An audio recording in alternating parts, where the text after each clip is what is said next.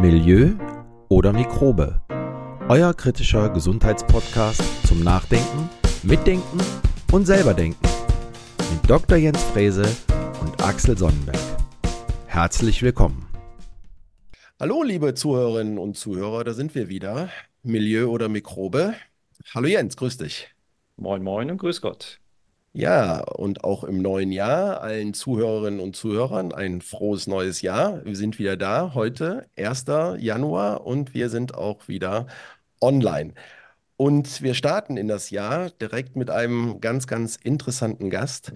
Ähm, super, dass du heute da bist bei uns. Äh, Corinna Slawitschka darf ich vorstellen. Sie ist die Gründerin von Rethink Work und äh, ihre Firma und ihre Kolleginnen äh, begleiten oder sind leidenschaftliche Wegbegleiter für Menschen in Organisationen in einer sich immer schneller verändernden Welt.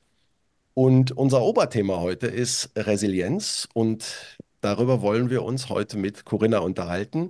Hallo Corinna, vielen Dank, dass du da bist. Vielen Dank für die Einladung und frohes neues Jahr erst an alle Zuhörenden und natürlich auch an euch beide. Dankeschön. Ja, ähm, ich habe bei dir auf der Seite, steigen wir direkt mit einer Frage ein, ich habe bei dir auf der Seite einen Leitsatz gefunden, der heißt, Liebe ist systemrelevant. Ähm, kannst du uns mal so im neuen Jahr mal erklären, was das bedeutet? Sehr gerne. Dieser Satz äh, prägt auch tatsächlich unsere Arbeit und beinhaltet eigentlich den Ansatz, dass die bedingungslose Entfaltung eines jeden Einzelnen möglich sein sollte. Und das ist wirklich Liebe für uns, wenn das in Organisationen gelebt wird. Und ich darf heute auch ein bisschen was über unsere Arbeit und auch natürlich Eindrücke erzählen, die wir so mitnehmen aus den Organisationen. Und ich glaube, egal in welchem System wir uns bewegen, ob wir jetzt über Kontext Arbeit, Familienleben, Gesellschaft sprechen, gerade in der jetzigen Zeit ist Liebe etwas, was unfassbar wichtig ist, um auch die Hoffnung und die Zuversicht nicht zu verlieren. Ja, da sagst du wirklich was Wahres. Ähm, Resilienz äh, hatten wir ja so als Überschrift gewählt. Und ähm, kannst du denn mal äh, sagen, was für dich Resilienz bedeutet oder welche Definition äh, du von Resilienz äh, lebst und in deiner Arbeit äh, auch lebst? Ja, erstmal hierzu nochmal, ich habe ja bei einem der Besten gelernt, beim lieben Jens. Äh, dort habe ich damals ja auch meine Ausbildung zum Mental Coach gemacht und durfte da ganz, ganz viel zu Resilienz lernen, auch insbesondere was ein resilientes System, also einen resilienten Körper ausmacht. Dazu werde ich nachher auch nochmal tiefergehend berichten. Für mich persönlich ist Resilienz eigentlich eine Haltung, eine lebenslange Reise und bedeutet für mich Zuversicht zu haben. Denn wir wissen alle, wie sich das anfühlt, wenn die Last des Lebens uns regelrecht erdrückt. Wir spüren das ja auch gerade als Kollektiv. Es ist schwer, morgens zuversichtlich und sehr positiv zu starten bei all dem, was sich da draußen so abspielt. Und natürlich auch in unseren eigenen Kreisen. Das färbt sich ja dann auch immer ein. Und ähm, für mich ist Resilienz wirklich dieser Lebensmut, die Lebensbejahung dass wir immer wieder daran glauben, dass es gut werden kann. Anders, aber immer wieder gut. Und ich finde auch ganz wichtig, in unseren Trainings immer wieder diesen Hinweis zu geben, die Opferrolle zu verlassen. Das tut uns allen sehr weh, mir selber auch. Ja, ich äh, bin auch jemand, der ab und zu da mal da sitzt und denkt, ich weiß gerade nicht weiter. Ich bin verzweifelt, ich bin traurig, ich bin erschöpft. Und gleichermaßen weiß ich, was ich zu tun habe, um mich wieder aufzurichten und in diese Eigenverantwortung zu kommen. Wir sprechen heute ja auch über Resilienz im beruflichen Kontext. Ja, das nicht abzugeben, also mein Schicksal nicht abhängig von anderen zu machen, insbesondere jetzt nicht im beruflichen Kontext. Es gibt sicherlich Momente im Leben, da können wir nicht mehr viel Einfluss nehmen. Aber es geht darum, im Resilienztraining wirklich Gestaltungsräume zu erschließen, um sein Leben, seine Lebensenergie proaktiv einzusetzen. Und dann sind wir wieder ganz nah bei diesem Thema der Sinnstiftung, das wird heute auch wichtig sein. Das ist für mich auch ganz, ganz wichtig in Resilienztraining, so wie Viktor Frankl uns das ja auch schon gelehrt hat. Wenn wir einen tiefer gehenden Sinn im Leben haben, dann sind wir in der Lage, auch widrigste Umstände zu überleben. Und ich glaube, das ist auch ein großes gesellschaftliches Thema. Warum bin ich hier? Wann macht mein Leben einen Sinn? Ja, danke schön ja. dafür. Echt, äh, also super, super ähm, Ja, eine super Definition und äh, super Beschreibung, wie, wie du das äh, auch lebst.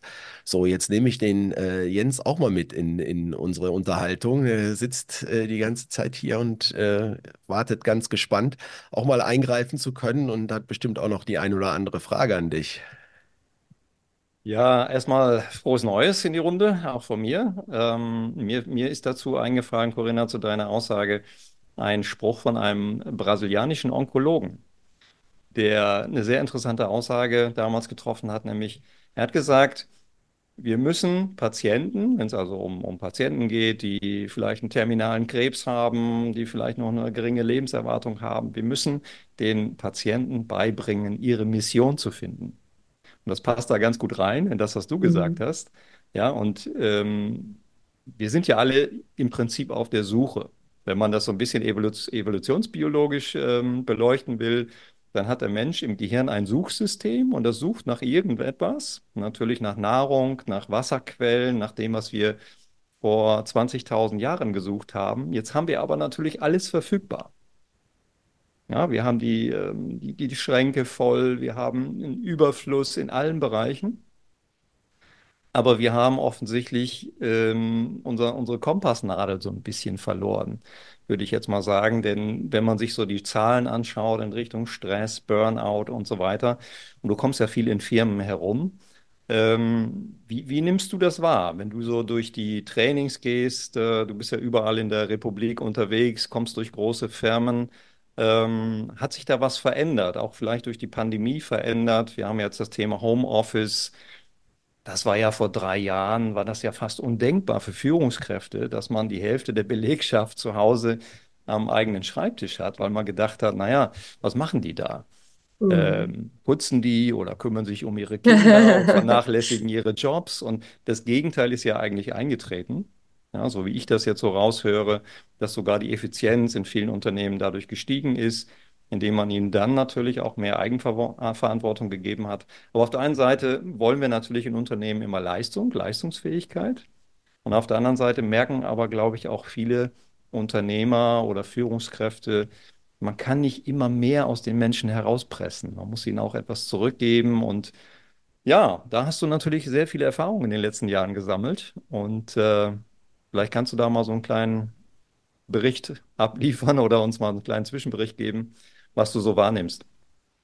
Das mache ich. Ähm, ich glaube, als erstes äh, unterschreibe ich alles, was du gesagt hast. Ähm, und gleichermaßen bringt jede Veränderung natürlich Chancen und Herausforderungen mit sich. Wenn wir uns nochmal so dieses ganze Thema Burnout und Stress angucken, wissen wir aus aktuellen Umfragen, größte Stressoren in Deutschland, Platz Nummer eins, die Arbeit, dann die eigene Erwartungshaltung und dann die mögliche Pflege oder Erkrankung von Angehörigen.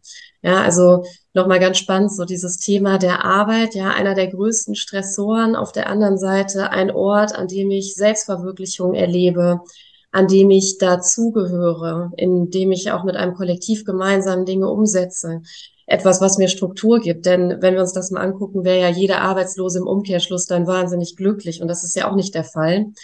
Ähm, ich glaube, dass äh, es aber noch ergänzend einfach gesagt werden sollte, dass wir durch das Remote-Arbeiten die emotionale Bindung verändern. Das ist etwas, was ich auch deutlich wahrnehme. Ich äh, fühle eine große Erleichterung. Das kann ich selber auch nur unterschreiben, dass ich von überall aus arbeiten kann, dass ich flexibel bin, dass ich meine verschiedenen Lebensbereiche unter einen Hut bringen kann. Und auf der anderen Seite sehen wir auch an Studien, die emotionale Bindung geht zurück. Wie soll ich zum Beispiel als Einsteiger in einem neuen Unternehmen, ich sitze zum Beispiel in München, die Firma sitzt in Hamburg, ich fahre vielleicht einmal im halben Jahr hoch, um alle kennenzulernen. Also dieses Thema der Vereinsamung, das ist auch ein gesellschaftliches Thema geworden. Wir können uns alles liefern lassen, ja, wir können alles online bestellen. Es gibt bald gar keinen Grund mehr rauszugehen und das ist schon etwas, was ich wahrnehme, dass Menschen auf der Suche nach Resonanz sind, ja gemeinsame Erfolge feiern, aber auch über gemeinsame Fehler zu sprechen, ist natürlich in einem rein virtuellen Arbeitsumfeld etwas ganz anderes. Und wir wissen ja auch, wenn Menschengruppen zusammenkommen und eine wunderbare Zeit haben, dann stoßen wir einfach Oxytocin aus, ja. Wenn man die ganze Zeit allein in seinem Kämmerchen hockt und noch gar keinen Pack anhat, wie finde ich mich denn jetzt hier in dem neuen Netzwerk zurecht, ist das schwierig.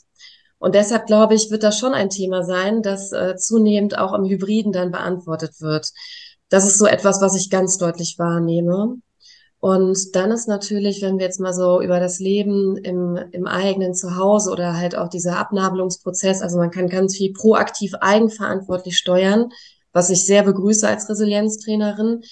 Auf der anderen Seite haben wir zwei große Stressoren, glaube ich, die sich abbilden. Also einmal der zweitgrößte Stressor aus den Umfragen, ja auch die eigene Erwartungshaltung. Da hatten wir im Vorfeld ja auch schon die große Freude, kurz äh, in die Transaktionsanalyse einzusteigen. Also wie sind wir Menschen vorgeprägt? Welche stressverschärfende Vorprägung bringt eine Person mit? Ja? Und oft im Coaching ist es dann ja auch so, dass so ein Schuldiger gesucht wird. Ja, mein Chef, der stresst mich so oder das Unternehmen, in dem ich arbeite, erwartet dieses und jenes von mir.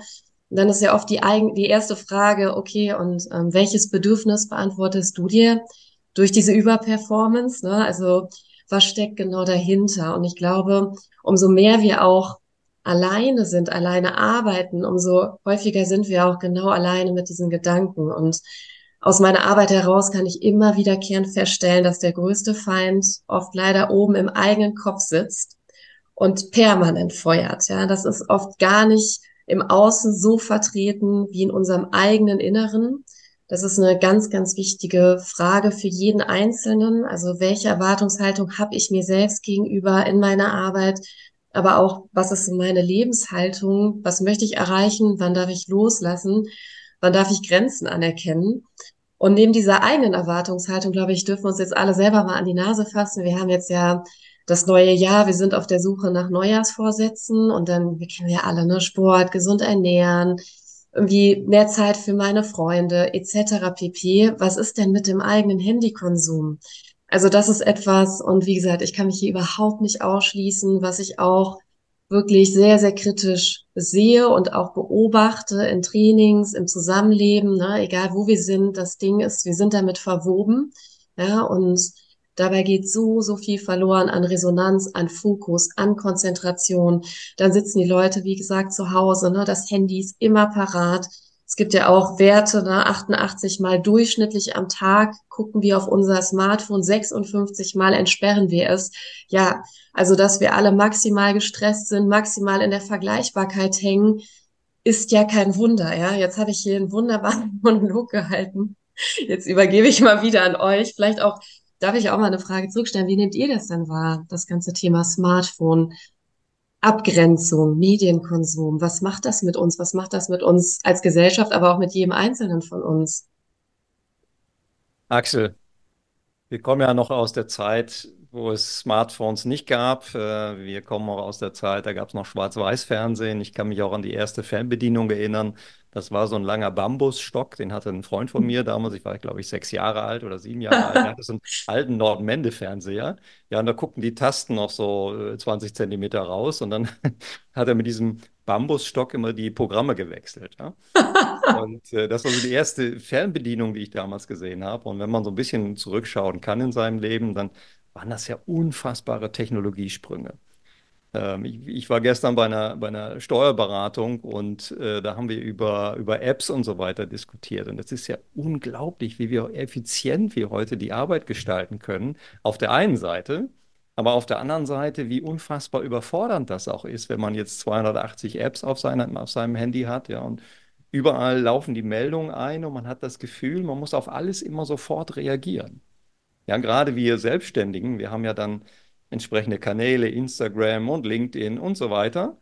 Und wir haben immer so den, also ich habe zumindest diesen Drive, immer auch antworten zu müssen. Und deswegen schaut man auch immer mehr auf das Smartphone, merkt aber irgendwann ist so die Grenze erreicht, wo ich sage, ich muss jetzt ins Fitnessstudio oder ich muss jetzt rausgehen und spazieren gehen oder irgendetwas machen, was mich von diesem, ja, von, die, von dieser äh, Sucht auch befreit, immer antworten zu müssen. Mhm. Axel, ich weiß nicht, wie du das erlebst. Ja, ich, ich sehe das, ich sehe das ähnlich und wir haben es ja ganz oft schon mal in unserem Podcast auch erwähnt. Also wir sind ohne Handy aufgewachsen halt und wir waren halt ganz, ganz viel an der frischen Luft, haben uns bewegt und, und, und. Und ähm, Resilienz hat ja auch was damit zu tun mit der Interaktion von Beziehungen. Und ähm, was ich halt wahrnehme, was du gerade beschrieben hast, Corinna, wenn wir immer nur dauernd vor diesem Bildschirm sitzen, geht diese Resonanz verloren. Also ich meine, man sieht zwar jeden, man kann zwar von New York, Rio, Tokio, überall aus arbeiten, aber die Interaktion mit Menschen, äh, die macht ja die macht's ja eigentlich aus. Die Beziehungen untereinander, die machen es aus. Und wie gesagt, Jens und ich haben sogar ganz oft schon darüber gesprochen, als wir aus der Schule kamen, da wurde halt kurz was gegessen, dann vielleicht ganz kurz mal äh, äh, gechillt, äh, würde man heute sagen, kurz die Hausaufgaben gemacht und dann waren wir raus zum Fußballspielen und kamen halt äh, dann wieder, äh, wenn die Sonne untergegangen ist und nicht, äh, wann unsere Mutter uns gerufen hat per Handy, per WhatsApp, komm Ja. nach Hause oder sowas. Essen steht auf dem Tisch, sondern wir sind dann gekommen, wenn die Sonne untergegangen ist und äh, haben uns den ganzen Tag mit, äh, mit Menschen umgeben äh, und haben äh, Beziehungen entwickelt ähm, und haben äh, geweint und uns gefreut. Und ich glaube, dadurch äh, ist auch die Resilienz gewachsen halt bei, bei uns. Und heute nehme ich das halt, wie gesagt, wahr, dass Menschen halt genau da ihre Probleme haben, durch die, dieses Miteinander zu erleben. Absolut. Und das, das vermissen wir ja auch, ne? Wir sehen ja auch, wie Menschen dann aufblühen in den Trainings, wenn sie persönliche Herausforderungen, Krisenmomente teilen und die Resonanz der Gruppe miterleben. Oder auch, wie gesagt, ne? Also Arbeit ist ja auch ein, kann ein Ort der Sinnstiftung sein, der Selbstverwirklichung, insbesondere weil ich mich ja auch in einer Gruppe integriere und bewege. Wir Menschen sind ja Rudeltiere. Wir brauchen ja auch die Gemeinschaft. Und gerade durch die Digitalisierung, äh, ich will sie überhaupt nicht verteufeln, sie bringt uns wahnsinnig viele Vorteile und auch Fortschritte. Nur diese Vereinsamung und die Entfremdung und die Impulskontrolle, die nachlässt. Ne? Also ich, ich beobachte das in Trainings, wie ständig dieses Ding auf dem Tisch liegt, ja, wie in jeder freien Minute. Ne? Und dann klar, ich als kluge Resilienztrainerin ne, komme dann ja mit meinen Tipps und Achtsamkeit und nur die eine Sache machen. Ne? Und man sieht schon, da steigt der Puls bei den Teilnehmenden und ja, und dann ja, wann habt ihr denn das letzte Mal mal was für euch getan oder auch auszuhalten, mal nichts zu tun, ne? Also erster Impuls, kenne das ja selber, ne? Ich bin ja viel auf Dienstreisen, man, man steht, wartet mal wieder auf die Deutsche Bahn, zack, Handy rausgezogen. Ja, okay, warum denn eigentlich, ne? Warum nicht mal wahrnehmen, wer steht gerade um mich herum, wie geht's den anderen? Ja, wie, was passiert hier gerade an dem Bahnhof? Wie ist die Stimmung? Nee, also wozu? Ich kann ja mich sofort in meiner eigenen Welt verkriechen und äh, kann dort wieder all diesen Impulsen nachgeben. Und das macht ja auch was mit unserem Geist, ja. Ein trainierter Geist, das, das ist ja auch eine wahnsinnige Selbstwirksamkeit, die man dadurch erreicht, die überträgt sich ja sofort auf alle anderen Beziehungen. Wenn ich nicht jedem Impuls nachgebe, dann steige ich aus der Reizreaktionskette aus und das verändert ja auch mein Beziehungsmanagement. Und dabei, also finde ich, können wir uns alle selber jetzt mal an der Nase fassen. Das ist auch ein erster schöner kleiner Vorsatz, einfach fürs neue Jahr vielleicht den Medienkonsum bewusster zu gestalten, nicht mit dem Ding auf, äh, einzuschlafen und aufzustehen und vielleicht auch mal genau zu fühlen, ne, wenn man so einen Konflikt hat, ja, dann greife ich mal schnell zum Handy, hol mir ein bisschen Dopamin, gehe mal kurz auf Insta, TikTok oder Snapchat. Nee, vielleicht darf ich das auch einfach mal aushalten, dass es mir gerade nicht gut geht, dass ich mich einsam fühle, ne? Dass ich mich vielleicht abgelehnt fühle. Vielleicht schaffe ich das mal, ohne das Handy zu kompensieren. Ja, du hast gerade ein äh, wichtiges Stichwort genannt, das würde ich jetzt gerne noch mal ein bisschen thematisieren, und zwar die, die Erwartungshaltung, die innere Erwartungshaltung. Wir kommen ja aus dem Sport, aus dem Leistungssport, Axel, für dich, äh, du kannst das auch gut nachvollziehen. Na, man geht dann aufs Feld, man hat eine Erwartungshaltung, man will das Spiel gewinnen und dann klappt es irgendwie nicht, warum auch immer. Ähm, ich habe das in meiner eigenen Leistungssportzeit so erlebt, dass immer dann, wenn ich die Erwartungshaltung extrem hochgeschraubt habe, dass ich dann unglaublich schlecht war. Und in dem Moment, wo ich gesagt habe, okay, ich will jetzt einfach Spaß haben, ja, ich will Spaß am Spiel haben, weil wir, wir kommen auf die Welt und spielen, Mhm. ja. Und dieser Spieltrieb, der bleibt ja auch. Und ich spiele heute immer noch gerne mit äh, entweder Filzbällen oder mit Federbällen. Und ähm, das hat sich konserviert. Ähm, und was ich da erlebt habe, ist, dass in dem Moment, wo ich so ein bisschen, naja, ein bisschen zurückgeschoben habe, dieses Ergebnisorientierte. Mhm. wo ich gesagt habe, okay, ich konzentriere mich auf die Bewegung, ich konzentriere mich auf, ähm, auf, auf bestimmte Ballwechsel, auf, ja, kann es gar nicht so richtig beschreiben, aber so diesen Flow, in den man hineinkommen kann. Mhm. Ähm, wenn ich das jetzt vergleiche mit der, mit dem heutigen Leben, wo man sich als Selbstständiger muss man sich ja immer irgendwelche Aufgaben geben. Ja, man, man bekommt sie ja nicht. Ja, da würde ich gleich gerne mal mit dir drüber sprechen, weil ich bin ja in Unternehmen als Angestellter häufig fremdbestimmt, weil das sind ja nicht meine Ziele. Das sind ja, ja Ziele der, der Firma, der Führungskräfte, was auch immer, von wem.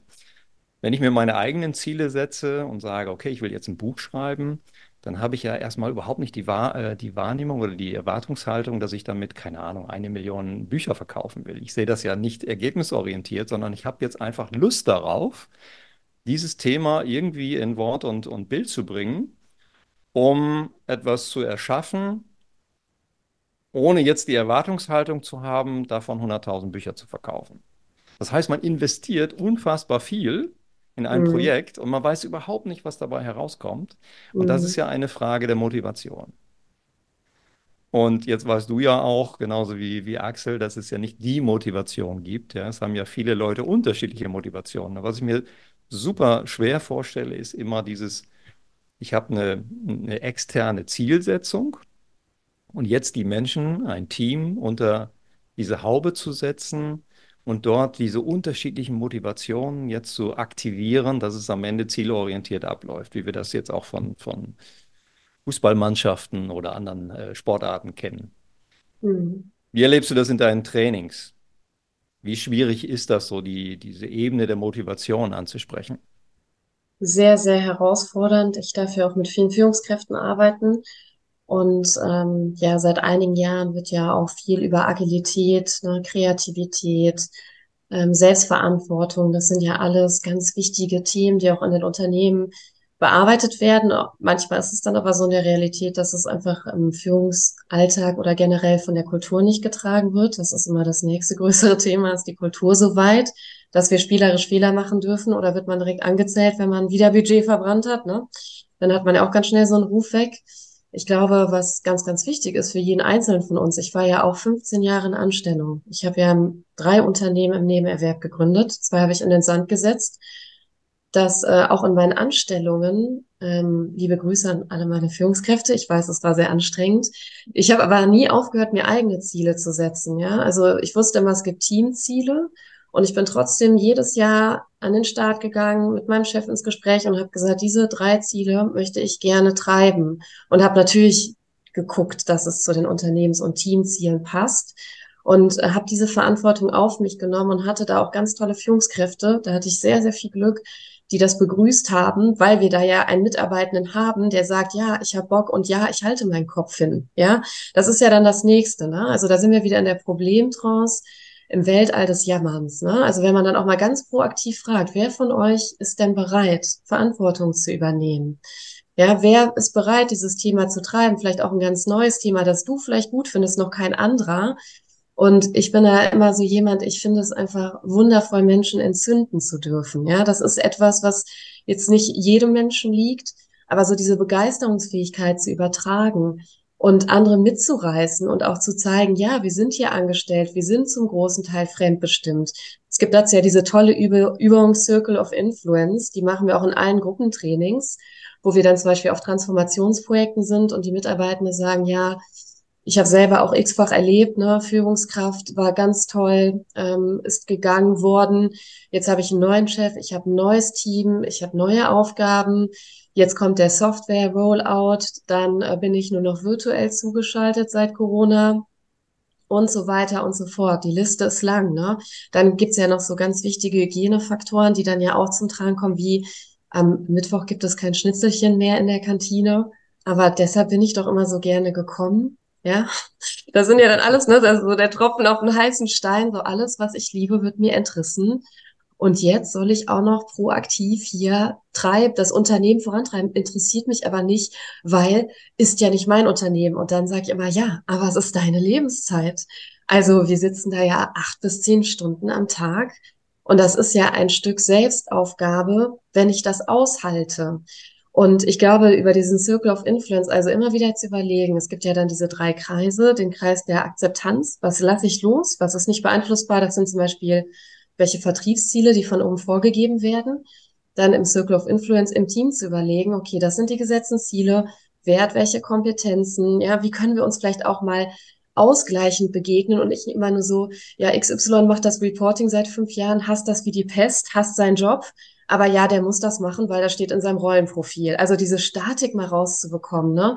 Und dann in dem inneren Kreis, dem Circle of Control, die eigene Haltung zu hinterfragen. Und oft ist ja auch, da sind wir wieder in dieser Opferrolle, Dinge werden aufgebauscht, die nicht lebensbedrohlich sind. Und Menschen, die im Leben schon gewisse andere Einschnitte hatten, ich gehöre ja auch dazu, für mich ist das immer so, ich habe immer so meinen inneren Abgleich, ne? wenn so neue Situationen kommen. Meine erste Frage ist, das äh, ist immer, ist das eine Situation, die ist unangenehm, geht aber vorüber oder habe ich ein Problem? Das bleibt. Ja, und dann gibt es ja ganz viele tolle Tools wie die 1-10, 1-10-Methode. Ne? Ist das morgen noch relevant? Wahrscheinlich ja. In zehn Tagen mh, hm, meistens auch. Ja, in einem Jahr nein, in zehn Jahren auf gar keinen Fall in der Regel. Ne? Also so selber mal ein bisschen Kontexteinordnung betreiben und sich überlegen, werde ich jetzt deshalb zum Granti, also färbe ich ist deshalb mein ganzes Leben jetzt schlecht oder ist es eine sehr, sehr unangenehme Situation, auf die ich trotzdem noch Einfluss nehmen kann, indem ich meine Haltung hinterfrage und mir auch so einen persönlichen kleinen Maßnahmenplan ableite. Ne? Ab wann wird es unerträglich?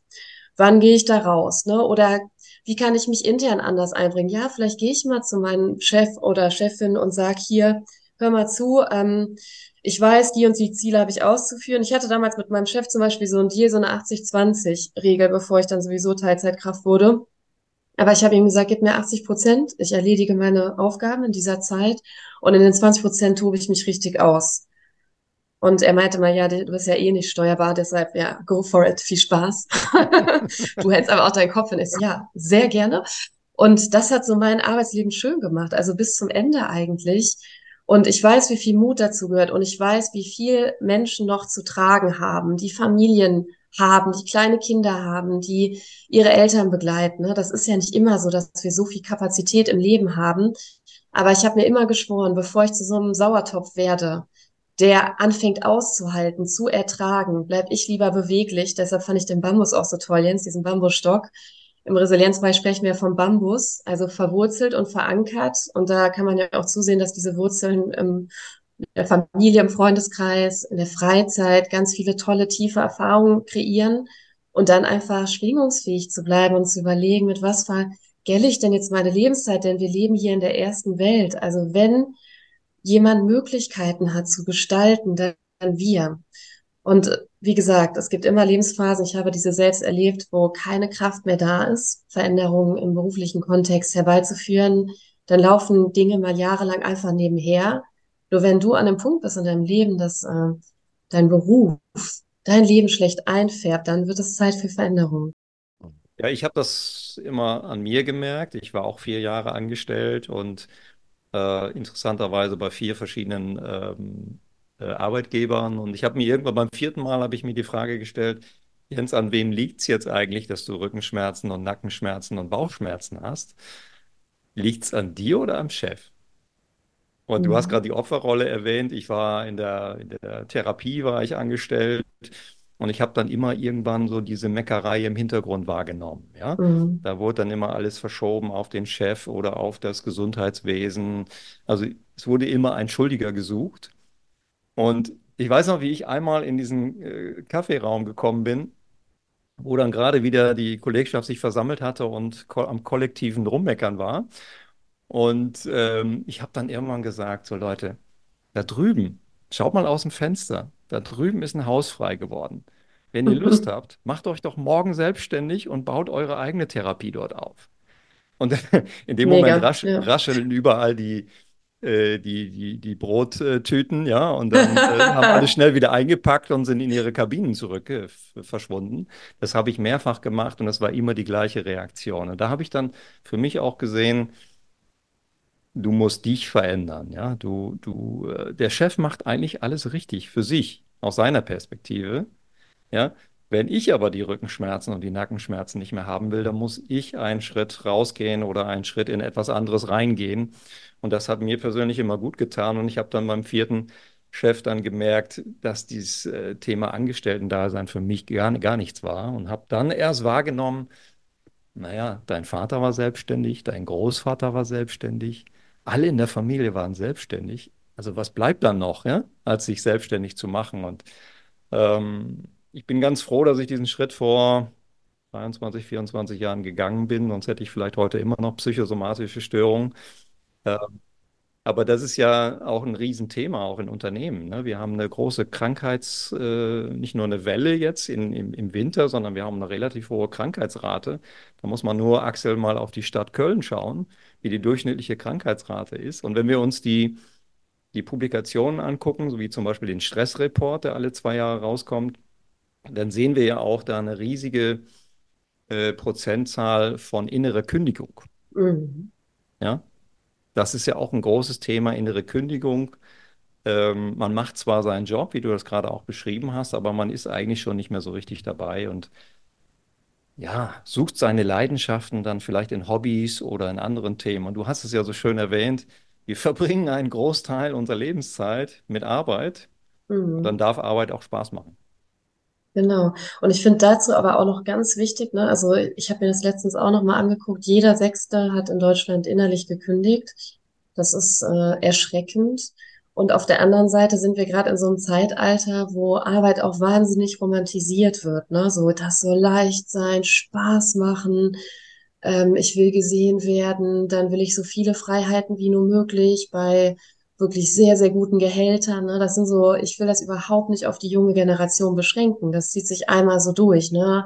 Arbeit wird so richtig ähm, glorifiziert dann dargestellt, wo ich mir so denke, und dann kommt ja immer, ja, du tust ja, was du liebst, und wenn man tut, was man liebt, arbeitet man keinen Tag mehr in seinem Leben. Und ich gucke die Leute nur so an. Mann, Jens, du kennst das ja. Denkst an die Wochenenden, an die Nachtschichten, die ich mir selber so ausgesucht habe, ja, aber die einfach, also ich, ich stelle immer wiederkehrend fest, wir reden ja über Dualismus im Leben. Gesundheit und Krankheit, Dunkelheit, Helligkeit, Wärme, Kälte, Liebe, Hass. Ja, und auch zur Arbeit gehört es mal, dass es mal verdammt schwer ist und manchmal sogar unerträglich und dass ich mal eine Zeit lang gar keine Lust habe. Ja, das ist auch in der Selbstständigkeit ist man einfach mal ermüdet und nicht so euphorisch. Ja, dann geht's auch mal darum, ja, dass das ganze Thema dann auch Steuern etc. pp. Da gibt's ja auch genug Tasks, die einen jetzt nicht voller Herzblut erfüllen. Und ja, trotzdem gehört es dazu. Und ich glaube auch bei dieser inneren Kündigung, wenn man, wenn meine Erwartungshaltung, da sind wir wieder bei der Erwartungshaltung, wenn die so hoch ist, kann sie nicht erfüllt werden, dann ist die Enttäuschung vorprogrammiert. Und auf der anderen Seite sich also wirklich bewusst zu machen, wir sind ja hier, wir, wir sind ja nicht hier erleuchtet geboren, sondern wir sind hier, um irgendwann erleuchtet zu gehen. Und die Einladung des Lebens ist ja, Erfahrungen zu sammeln. Ganz, ganz viele wunderbare und auch einige niederschmetternde.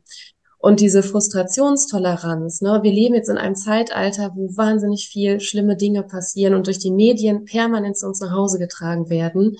Das heißt so, man hat per se ja das Gefühl, irgendwie die Welt geht unter, es wird immer schlechter. Und dann will man in allen Lebensbereichen so viel Sicherheit und Ruhe wie nur möglich. Und auch das gibt es ja nicht mehr. Egal, ob ich habe ja eben diese ganzen Transformationen im Beruf beschrieben. Privat haben wir auch ja wahnsinnig viele Veränderungen, auch in den gesellschaftlichen Strukturen, Vereinsamung, Vereinsamung etc., äh, Patchwork-Familien, Alleinerziehende, ähm, Alleinstehende, gibt ja auch ganz viele Menschen, die alleine leben. Und ähm, das sind ja auch Themen, die Unsicherheit mit sich bringen. Und natürlich sucht unser System ja dann nach maximaler Sicherheit, weil das alles viel zu anstrengend ist, um so gut überleben zu können. Und gleichermaßen gehört das ja auch mal dazu, im Leben frustriert zu sein. Ne? Und ich finde das auch mal so ein ganz wichtiger Appell.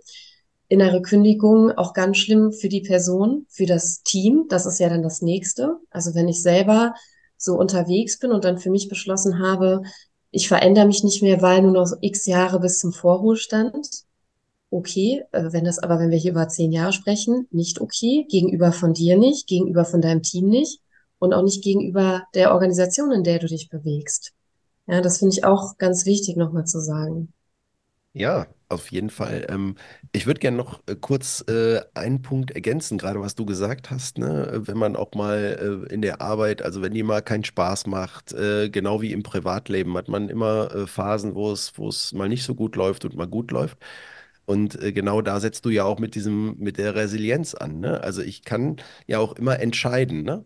Also entweder ich bleibe in so einer depressiven Verstimmung und alles ist doof und alles ist, ist, ist, ist total schlimm und ich leide dann halt quasi weiter. Oder ich nehme das an, was gerade im Leben passiert, egal auf der Arbeit oder auch privat, und äh, versuche halt einfach ähm, weiter zu leben und das Beste daraus zu machen. Das ist ja jetzt ähm, auch gerade, was du beschrieben hast, gesellschaftlich, wir kriegen immer nur schlechte Nachrichten. Jetzt kann Ja. ich mich natürlich darin verstecken und sagen, oh Gott, alles ist so schlimm, äh, der Konflikt in der Ukraine, der Konflikt in Israel, alles ist so schlimm und die ganze Welt fällt über mir zusammen. Aber ich kann ja auch sagen, okay, was ist für mich, ähm, äh, was ist für, was macht es für mich aus, dass ich jetzt trotz dieser Sachen, die auf mich einprasseln, weiterlebe und wie du sagst, das Leben anzunehmen halt, ne? Nochmal eine Frage an dich, Corinna. Ähm, du kommst ja jetzt unheimlich viel rum, du bist viel in Trainings. Ähm, was hast du für einen für für einen Eindruck, ähm, wenn du in diese Trainings hineingehst? Wel- Welche Menschen sind da vor dir? Ist, hast du das Gefühl, wir, wir haben eine gestresste Gesellschaft entwickelt und wir brauchen jetzt verschiedene Programme, um sie einigermaßen bei Laune zu halten und wieder auf die Spur zu bringen und wieder ein bisschen Optimismus, äh, hineinzubringen? Wir haben jetzt auch eine extreme Phase hinter uns, die haben wir als Menschheit noch nie erlebt, die Pandemie. Ja, die hat ja mit allem was gemacht. Jeder hat so seine individuelle Strategie entwickelt, damit zurechtzukommen. Manche haben Bücher geschrieben, manche haben sich ins Homeoffice verkrochen. Ähm, viele hatten sehr viel Angst, die Angst, die durch die Umwelt eben geschürt wurde. Ähm, erlebst du das so, dass, dass das Unternehmen jetzt das Gefühl haben, sie müssen wieder etwas reingeben in die Belegschaft, sie müssen wieder neue Reize setzen, wieder ähm, oder ich könnte es auch ganz plattdeutsch sagen, für welchen Zweck, Sinn und Zweck bist du gebucht? Ja, das ist ehrlicherweise sehr unterschiedlich. Also es gibt einfach Organisationen, also gehen wir nochmal zurück. Ich habe mich ja selbstständig gemacht mit dem jetzigen Thema 2018 und die ersten zwei Jahre war ich einfach maximal erfolglos. Ne? Also ich dachte so, okay, dritte Unternehmung, mal, mal wieder daneben gegriffen. Ja, ich habe überall Resilienz gepitcht und das war so ungefähr wie der Obstkorb am Arbeitsplatz. Ne? Also immer schön abmoderiert worden. Ja, nee, das hatten wir schon immer so richtig. Ja, Resilienz, das hatten wir schon mal. Ich so, okay, nee, das, das brauchen wir nicht mehr. Ich so, ah ja. Nee, nee, also dafür haben wir jetzt wirklich kein Geld, das ist ja völliger Quatsch und äh, die sollen mal arbeiten. So, dann kam Corona Mhm. und dann wurde alles anders, ne? Äh, 2020, 2021 ging es dann auch massiv, also die Anfragen gingen durch die Decke für uns als Unternehmen. Also mir hat das äh, eine wahnsinnige Sichtbarkeit geschenkt, dieses Thema. Und auf einmal war Unternehmen bewusst, ähm, ah, die Leute sind isoliert zu Hause. Wir brauchen Resonanz, wir brauchen Raum für Austausch. Und das, was du beschrieben hast, Jens, ähm, Menschen sind auch wachgerüttelt worden. Menschen haben sich auf die Suche gemacht. Ne? Warum, also will ich so weiterleben? Wenn, wenn das Hamsterrad auf einmal stehen bleibt und du fliegst maximal hart raus und liegst dann da auf einmal und fragst dich, oh, was mache ich denn jetzt? Und auch so diese ganzen Fragen, ne? Wenn ich jetzt äh, High Performer bin, was bin ich mir wert außerhalb der Arbeit? Ne? Das sind ja so zentrale Fragen. Äh, liebe ich den Menschen noch, mit dem ich da zusammen wohne? Oh, verdammt, jetzt bin ich ja hochkonzentriert, äh, verbringe ich Zeit mit dem und stelle auf einmal fest, unerträglich, ja. Der Sargnagel ist zu Hause. Das ist ja kein Leben, ne? Und auf einmal kam dann so, ich will eigentlich gar nicht, ich will da nicht leben, wo ich lebe. Ich habe jetzt so viel Zeit zu Hause zu, zu verbracht, das ist nicht mein Lebensraum. Und ähm, wir wissen ja auch, wenn wir uns die Lebenslinie angucken, das ist ja dann auch nochmal ganz spannend, so die 40er bis 50er Jahre, da ist ja richtig Wumms drin, ne? Also äh, man selber kommt ja Richtung Midlife Crisis und Wechseljahre. Das heißt, der Körper verändert sich massiv. Dann ist ja die Zeit, je nachdem, wenn man Kinder hat, ne, sind die ja pubertierend. Dann kann es ja schon sein, dass darum geht, die Eltern zu unterstützen, dass die Lebensenergie der Eltern abnimmt. Also wahnsinnig viel Verantwortung, ganz viel Abschied nehmen, also die eigenen Kinder loslassen, die eigenen Eltern loslassen und auch noch natürlich begleiten, natürlich auch seine Kinder. Aber dann kommt noch dieses Thema, mein Körper verändert sich, meine Lebensenergie verändert sich und ja, Mist, ich habe ja gar nicht mehr so viel Zeit hier. Und dann noch die Corona-Pandemie, ne? Also wir wissen ja auch so aus der Glücksforschung, dass so 50 der Tiefpunkt ist. Danach geht's wieder bergauf. Und ich hatte ganz viele Kunden, die genau in dieser Lebensphase dann, ich sag mal, in der Falle saßen, zu Hause eingesperrt, immer schön äh, weggelaufen vor den Themen. Ne? Da sind wir ja auch Meister drin, ist manchmal auch okay, aber halt nicht dauerhaft. Und dann ähm, haben Unternehmen natürlich verstanden, meine Mitarbeitenden, meine Führungskräfte brauchen jetzt Unterstützung, um das Ganze zu verarbeiten, was jetzt gerade auftritt. Und auch die, wir machen immer noch die Nacharbeit. Also ich glaube, es wurde einfach so viel auch ähm, aufgewirbelt und so viele Menschen sind auch auf dieser Sinnsuche. Und es ist auch nicht fair, immer die Sinnsuche auf die Arbeit zu beschränken. Sinnsuche kann so vielfältig sein.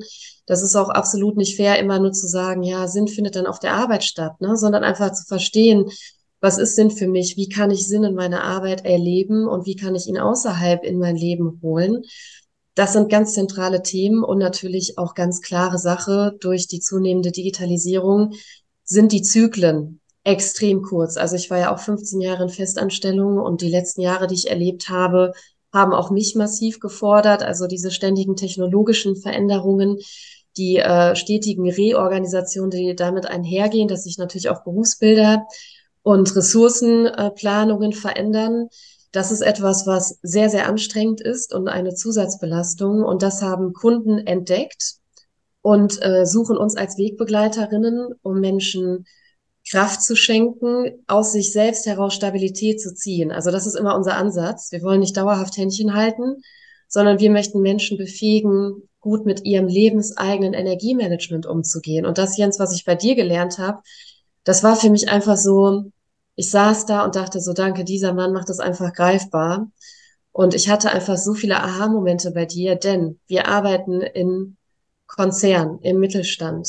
Wir sind in einer vernunftsbegabten Gesellschaft ganz egal, wie ich jetzt manche Themen beleuchte, brauchen Menschen ja erstmal ein Okay, dass ich gerade hier sein darf. Das heißt Studien, das vegetative Nervensystem erklären, erklären, dass wir viel zu wenig in der parasympathischen Aktivierung sind, dass unsere Pausenzeiten viel zu kurz sind. Ne? Immer so dieses, oh, 14 Uhr immer noch nichts gegessen. Aber ja, mein Kalender ist voll, weil ich arbeite ja virtuell zu Hause es gibt keine Kantine mehr, es gibt keinen Weg mehr in den Besprechungsraum, sondern wir starren fokussiert den ganzen Tag auf Bildschirme, also immer in der sympathischen Aktivierung. Und der Parasympathikus, der ja da ist und wartet, uns zu unterstützen, darf einfach nicht kommen. Und dann irgendwann um 19 Uhr haben wir uns durchgeprügelt und sagen, jetzt mache ich aber Feierabend, dafür heute schon um 19 Uhr und nicht erst um 21 Uhr. Und dann kommt der Heißhunger, dann kommt die Heißhungerattacke, dann merken wir auf einmal, okay, wir haben den ganzen Tag unsere Bedürfnisse getreten ja, und äh, jetzt, jetzt gönnen wir uns aber was. Ne? Dann gibt's ein deftiges Essen, weil mein Leben ist eh so hart und anstrengend. Dann gibt's noch ein Glas Wein dazu oder was auch immer. Ja, und als ich bei dir saß, dachte ich so genau so, darum geht es, Menschen zu erklären, wirklich wissenschaftlich Menschen heranzuführen und die Daseinsberechtigung für diese Themen zu geben, ne? weil ganz oft, wir sind ja hier in ganz weichen Themen unterwegs. Es geht ja genau wie im Spitzensport. Leistung abrufen, Fokus, Konzentration, Wettkampf, Disziplin, Resilienz. Ganz, ganz viel Resilienz dabei. Und dann Regeneration. Und verarbeiten. Ein tiefer, erholsamer Schlaf, eine gesunde Ernährung, Bewegung, Interaktion mit anderen Menschen. Das ist wichtig für unser System, für unser Energiesystem. Und das kommt einfach zu kurz. Und ähm, das, was du uns beigebracht hast, bringe ich in jedes unserer Trainings ein. Und gerade Führungskräfte, ne, wie gesagt, vernunftsbegabte Menschen, da merkt man auf einmal so, okay, ja, macht total Sinn. Mhm. Viele haben natürlich gute Vorkenntnisse durch das Internet, aber das nochmal konkret zu üben und auch in die parasympathische Aktivierung durch Übung zu gehen und auch zu merken, wie schnell das System schaltet. Ne? Ich merke das selber immer, wenn ich so gestresst bin und dann meine Übung mache und so denke, wow, es ist so beeindruckend, wie schnell unser Körper reagiert, wenn wir ihn lassen. Mhm. Jetzt hast du gerade erwähnt, du hast deine dritte Unternehmung 2018 gegründet mit dem Thema Resilienz. Das ist ein sehr spannendes, tolles Thema. Trifft den Zeitgeist natürlich jetzt gerade richtig. Und ähm, wie bist du denn mit dem eigenen Scheitern umgegangen? Weil du hattest ja auch schon eine Interpretation. Ne? Jetzt bin ich 2018, komme ich mit dem Thema raus, es interessiert niemanden. Hat sich dann zwar 2020 verändert, aber da hast du ja dann wahrscheinlich auch wieder eine Phase gehabt, wo du gedacht hast, hm, jetzt setze ich das dritte Unternehmen in Sand und äh, wir kennen das ja aus dem Sport, ja, man verliert ja ganz häufig und wenn man dann schläft und morgens aufwacht, dann trainiert man noch mehr, um noch besser zu werden. Ähm, wie bist du denn damit umgegangen, als es am Anfang nicht so lief, wie du dir das vorgestellt hast? Also ähm, Scheitern gehört irgendwie auch zu meinem persönlichen Leben. Das habe ich dann schon recht früh gelernt. Und du hast dieses äh, Spielerische angesprochen. Ne? Bei mir war es ähnlich. Also ich war sehr verbissen in meinen ersten Unternehmungen, ähm, war sehr, sehr versteift, auch was Erfolg ist und ähm, habe dann aber durch private Einschnitte und Lebenskrisen einfach gelernt, ähm, was wirklich schlimm ist. Also eine Einordnung vorzunehmen und habe dann einfach das Leben, was ich hier in Deutschland führe, als ganz großes Geschenk begriffen und habe dann auch begriffen, dass es ja ein Geschenk ist, immer wieder Unternehmen. Also ich habe einfach, ich lebe so in Sicherheit und meine Bedürfnisse sind so befriedigt, dass mein mein wilder Geist nicht aufhören kann zu überlegen, was stellen wir heute wieder Schönes an. Und diese Umtriebigkeit darf ja gelebt werden. Also ich bin ja nicht damit beschäftigt zu überlegen, habe ich heute überhaupt etwas zu trinken, sondern ich lebe in diesem Luxus, dass ich die Selbstverwirklichung anstreben darf und meine persönliche Sinnstiftung immer weiter vorantreiben darf. Und durch diese zwei Einschnitte, also zwei ähm, sehr nahestehende Menschen sind in meinem Leben sehr früh innerhalb eines Jahres gestorben. Und danach war das für mich so, okay, dein Unternehmen ist mal wieder gescheitert. Okay, nicht ganz so schlimm wie das andere. Ne? Also das war jetzt kein Grund, irgendwie traurig äh, oder ja, traurig natürlich schon, aber jetzt nicht den Kopf in den Sand zu stecken. Und bei dem, bei der dritten Unternehmung dachte ich schon so, ja, das hat natürlich schon was mit mir gemacht. Ne? Dachte ich, ja, boah, aller guten Dinge sind drei, jetzt aber Vollgas. Ähm, und ich war dann so beseelt auch von dem Thema, weil ich ja durch diese eigenen Lebenskrisen so viel begriffen habe. Ne? Ich war auch jemand, der war, ich war extrem getrieben. Also ich war sehr auf Erfolg aus, ne? wenn ich so meine Anfänge betrachte. Ich habe mich da schon so, ähm, ich habe mal so eine Berufsberatung gemacht, da, da kam dann irgendwie so aus Arbeiten mit Holz und Menschen. Und dann habe ich die Dame angeguckt und dachte so, du steckst mich nicht in die Latzhose, Fräulein. Ne? Ich sehe mich auf Heels mit meinem Mandelkapo, wie ich morgens in irgendeinen Konzern einmarschiere und da meine Abteilung zum Erfolg führe. Ja, und dann kamen diese Einschnitte. Dann äh, kam die Latzhose dann doch wieder ins Rennen. Ja, die trage ich heute auch sehr gerne und habe dann so gedacht, was will ich mich mir denn hier eigentlich beweisen? Also wie setzt sich denn mein Selbstwert zusammen, wenn ich nicht erfolgreich bin? Also was ist denn noch gut an mir. Also da sind wir wieder beim, bei den inneren Antreibern. Diese Transaktionsanalyse ist einfach so ein tiefgreifendes Erlebnis für jeden Menschen. Und dann war halt so bei diesem dritten Unternehmen, dachte ich schon so, ja, mal gucken, ne? Die ersten zwei Jahre waren bitter. Ich wusste aber auch, wenn das nicht klappt, finde ich wieder was anderes. Also für mich ist halt so dieses Thema der Arbeit, der Berufung, das ist ein wahnsinniges Geschenk wenn du das in deinem Leben machen darfst, was dich erfüllt, aber mach nicht dein Lebensglück nur davon abhängig. Wahnsinnig bereichernd, was du uns äh, hier berichtest. Total super. Ähm, jetzt sind wir ja im neuen Jahr und äh, wenn wir jetzt auf die Vorsätze für so ein neues Jahr schauen, äh, was können wir denn unseren Zuhörern und Zuhörern äh, so mitgeben, was jeder Einzelne für sich tun kann, für seine eigene Resilienz? Ja, da gibt es ähm, verschiedene einfache Übungen, ähm, die man immer gut praktizieren kann. Also der Klassiker, den reiße ich noch mal kurz an, den habe ich jetzt schon mehrfach im Podcast benannt, weil er einfach so wichtig ist. Wir haben ja einfach evolutionsbedingt den Negativitätseffekt. Also wir neigen ja eher dazu, Dinge schwarz zu malen oder kritisch zu beäugen, weil wir uns vor, vor schwierigen Veränderungen schützen möchten. Deshalb habe ich einfach gelernt und das hat mich auch bisher durch mein Leben getragen. Da sind wir wieder ein bisschen bei diesem verspielten, naiven, kindlichen. Ähm, wenn wir das über jetzt mal Charakterstärken abbilden, sind wir hier bei der Tugend der Transzendenz. Also wie dankbar kann ich sein? Und Dankbarkeit ist der Schlüssel für Optimismus. Da sind wir wieder in den Resilienzfaktoren. Ähm, wie dankbar bin ich für kleine Dinge in meinem Leben, die gut laufen? Inwieweit kann ich den Fokus auf das Positive in meinem Leben richten? Und wenn wir jetzt nochmal vielleicht bei einem stressigen Job bleiben, ich bekomme zum Beispiel als Angestellter ein sicheres Einkommen, was mir ermöglicht, viele andere schöne Dinge umzusetzen. Ich habe Planbarkeit, ich kann Urlaub nehmen, wenn ich krank bin, darf ich zu Hause sein.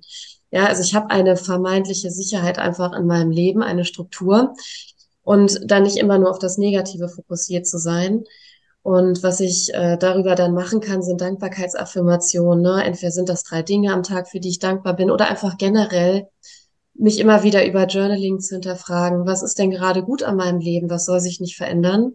Und dann finde ich ganz spannend, jetzt zum, zu Beginn des neuen Jahres, sich mal mit seinen eigenen Bedürfnissen auseinanderzusetzen. Es gibt ja im Netz ganz viele Bedürfnislisten, die aufgeführt sind. Und wir haben auch eine Übung in unseren Trainings, die die Menschen immer sehr nachdenklich stimmt. Und ich würde euch das gern schenken, jetzt im neuen Jahr, äh, liebe Zuhörende.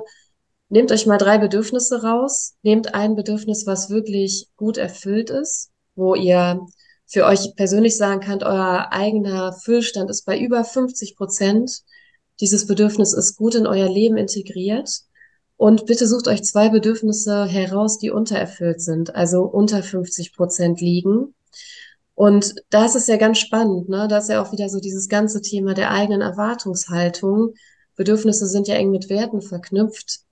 Warum ist dieses Bedürfnis wichtig und gleichzeitig untererfüllt? Ne? Ist es vielleicht, will ich hier 24 richtig durchstarten und sage, ich will Präsenz, ich will Sichtbarkeit, ich will vielleicht sogar Macht? Oder ist es eher die Nähe, die Ruhe, die Ausgeglichenheit, vielleicht mehr Zweisamkeit, das Bedürfnis, was jetzt gerade gehört werden möchte?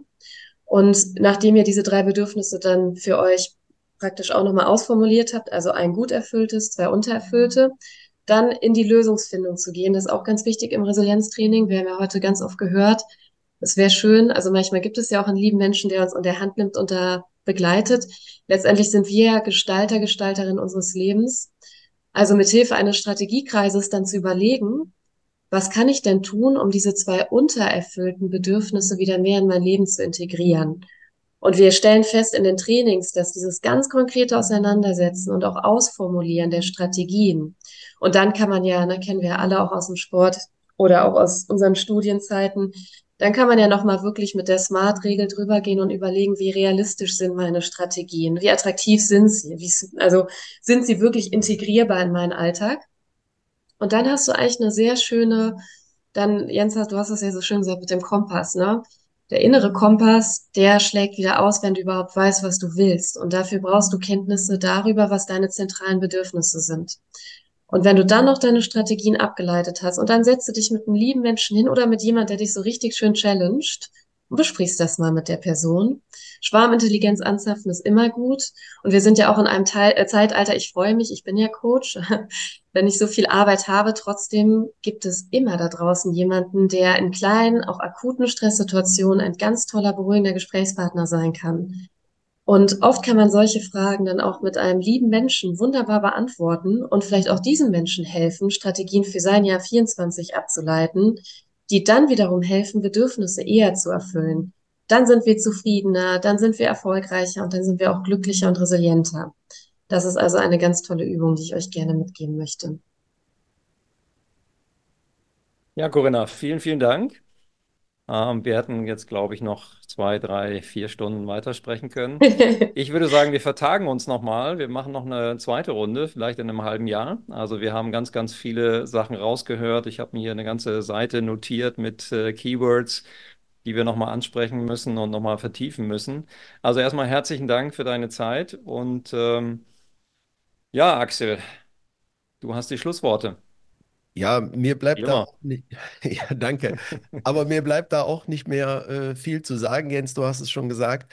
Corinna, ganz, ganz herzlichen Dank, dass du heute bei uns im Podcast warst. Es war ein super interessantes Thema und wie Jens sagt, ich denke, das werden wir nochmal in der zweiten Episode ähm, nochmal vertiefen. Äh, danke für diesen tollen Jahresauftakt und äh, ja, euch da draußen auch noch ein gutes neues Jahr. Bis dann. Macht's gut. Tschüss. Ciao. Tschüss. Das war Milieu oder Mikrobe, euer kritischer Gesundheitspodcast. Vielen Dank und bis zum nächsten Mal.